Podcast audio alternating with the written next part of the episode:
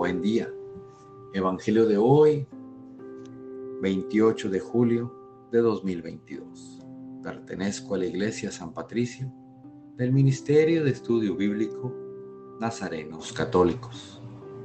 Del Santo Evangelio según San Mateo capítulo 13 versículos del 47 al 53. En aquel tiempo Jesús dijo a la multitud, el reino de los cielos se parece también a la red que los pescadores echan en el mar y recoge toda clase de peces. Cuando se llena la red, los pescadores la sacan a la playa y se sientan a escoger los pescados. Ponen los buenos en canastos y tiran los malos. Lo mismo sucederá al final de los tiempos. Vendrán los ángeles, separarán a los malos de los buenos y los arrojarán al horno encendido. Allí será el llanto y la desesperación. ¿Han entendido todo esto? Ellos le contestaron, sí. Entonces él les dijo, por eso todo escriba instruido en las cosas del reino, del reino de los cielos es semejante al padre de familia que va sacando de su tesoro cosas nuevas y cosas antiguas. Y cuando acabó de decir estas palabras, Jesús se marchó de allí. Palabra viva del Señor.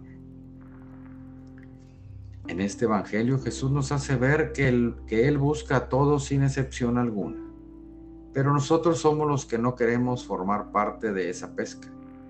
No queremos ser transformados por Jesús. Queridos hermanos, dejémonos pescar por Jesús y seamos fieles y aprendamos bien de Él, porque nosotros también saldremos a pescar. Unas veces hombres y otras veces cosas que debemos saber si son buenas o no. Así es, queridos hermanos, en nuestra vida diaria tendremos mucha información que nos llega en pláticas, en televisión, la radio, las redes sociales y otras más. Y tenemos que estar preparados para saber si lo que escuchamos es bueno o no, si nos sirve o debemos desecharlo, si debemos seguirlo escuchando. Infinidad de decisiones que debemos tomar. Pero si no tenemos a Dios en nuestro corazón, muy fácilmente podremos tomar la decisión equivocada. En este día, Jesús te atrapa con su red y te escogió como una persona buena, que está siguiendo sus enseñanzas y que se preocupa por el prójimo.